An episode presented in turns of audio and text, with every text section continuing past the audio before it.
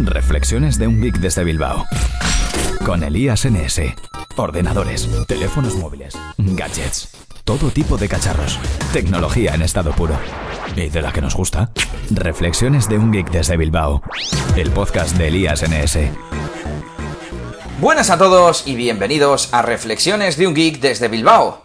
Soy Elías Gómez, Elías NS en Twitter y en la mayoría de redes sociales. Y hoy es martes 19 de junio de 2018. Ya parece que va llegando el verano.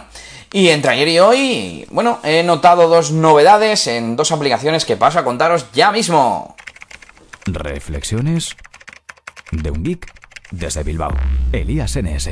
Esta mañana estaba revisando las historias de Instagram y de vez en cuando me da por dejar de seguir a algún usuario en las historias, silenciar la historia de, de- de un contacto, porque hay veces que la gente abusa, ¿no? Como este formato se presupone que es más efímero, solo dura 24 horas y por tanto se suelen poner cosas de, menos importancia, ¿no? Cosas que, mm, que incluso no te gustaría que se queden, pero la gente a veces abusa, ¿no?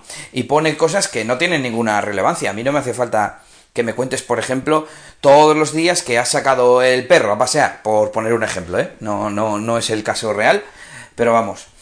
Y al ir a silenciar al usuario, me he dado cuenta de que me preguntaba si también quería silenciar las publicaciones. No sé exactamente cómo aparece, lo voy a mirar, si tengo suerte y tengo alguna historia. Bueno, creo que puedo, da igual que no tenga ninguna historia nueva. A ver, entonces yo pulso prolongado sobre el circulito, le doy a silenciar y me dice silenciar historia o silenciar historia y publicaciones. Eh, eh, ahora tenemos una opción que no teníamos antes. Eh, hasta ahora se podían silenciar las historias, pero no se podían silenciar las publicaciones. Y como digo, de hecho, podemos ir al perfil de un usuario, pulsar en el menú y darle a silenciar. Y entonces tenemos no dos, sino tres opciones.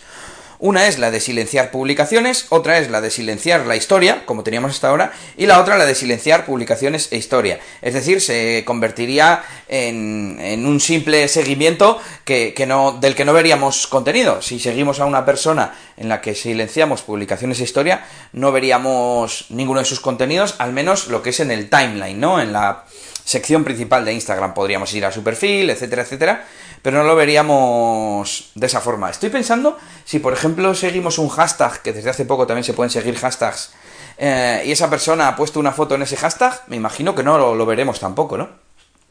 Y bueno, pues silenciar historias es lo que veníamos haciendo hasta ahora, que yo le veía que tenía mucho sentido. Silenciar solo las publicaciones, no sé si tiene mucho sentido. En principio se presupone que las publicaciones, lo que es las fotos normales del timeline de la página principal, mm, es lo interesante, ¿no? Es lo que se queda, eh, lo que perdura en el tiempo y yo, yo siempre me, lo tomo como, como que tienen que ser fotos pues más interesantes, más artísticas quizás, que, que sean, no sé, que cuando alguien las vea dos meses después sigan teniendo sentido. Y sin embargo, en las stories, pues se va contando algo más eh, efímero, por eso solo duran 24 horas, y eh, quizás, pues contando algo, ¿no? Una historia, que para algo lo han hecho así, y puedes grabar distintos vídeos que, que se ven seguidos, ¿no? Mm, pero bueno, mm, puede ser que haya gente que, que se curre mucho las historias y le queden bonitas, pero no te gusten de ese usuario sus fotos, por ejemplo. Pues bueno, de esta forma, silenciando las, las publicaciones, eh, seguiremos viendo las historias y, todo solucionado.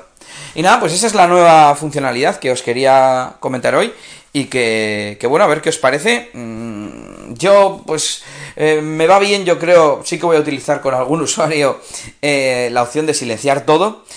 Por un lado, pues bueno, pues por mantener ahí ese, ese seguimiento, ¿no? De, de una persona, pues a, quizás, a la que quizás conoces o que, o que tienes afinidad, pero que no, se- no te gusta demasiado su contenido y así, pues es como en Facebook, ¿no? Cuando le das a me gusta a una página, pero la dejas de seguir para que no te aparezcan sus publicaciones. Yo lo hago con muchas, muchas, muchas páginas. Quizás con fábrica de tornillos Pepe, que es de tu amigo Pepe, y a ti lo que pone de tornillos no te interesa, pero bueno, como es tu amigo, quieres dejarle el like, ¿no? Pues sería, sería algo similar. Y, y bueno, eh, a ver qué os parece, dejad los comentarios en eliasgomez.pro y me contáis vuestra opinión. ¿Estás sintonizando? Bueno, bajándote un MP3, ¿no? O como narices se dice en un podcast. El caso es que estás escuchando Reflexiones de un geek desde Bilbao. Elías NS. Ayer por la noche me di cuenta de que en la aplicación de YouTube aparecía un nuevo botón, un botón descargar, al lado de los de like, dislike, compartir y demás. Y eh, pensé, ah, mira qué bien, ya ha llegado el tema este de YouTube Music y YouTube Premium que nos iba a permitir descargar los vídeos. No tengo claro en qué se diferencian. Eh, obviamente, eh, YouTube Music es el servicio de música basado en YouTube. Y mm, dijeron que a los que tenemos eh, Google Play Music, no me salía el nombre, vamos a tener también acceso a YouTube Music. Digamos que van a ser por un tiempo intercambiables, por así decir, ¿no? O compatibles. Y que con el tiempo, mm, por lo que he leído, Google Play Music acabará desapareciendo. Y, bueno, lo primero que hice fue dar al botón, ¿no? Pensando, ah, bueno, pues tengo acceso a las descargas gracias a mi cuenta de Google Play Music. Pero no, lo que hacía era ofrecerme una descarga en dos calidades y me explicaba un poco que era parte de, de YouTube Premium y que, bueno, me invitaba a suscribirme al servicio. Así como me ofrecía, como digo, dos, dos calidades diferentes, una a 360p y otra a 720p. Eh, por un lado he pensado que quizás 720 era una calidad demasiado baja, ¿no? Hoy en día el estándar es 1080 y de ahí para arriba. Pero realmente yo creo que estando en un móvil mm, es, es suficiente. Si nos queremos descargar un vídeo para verlo, por ejemplo, de camino al trabajo en el transporte público, creo que con 720p de calidad es suficiente.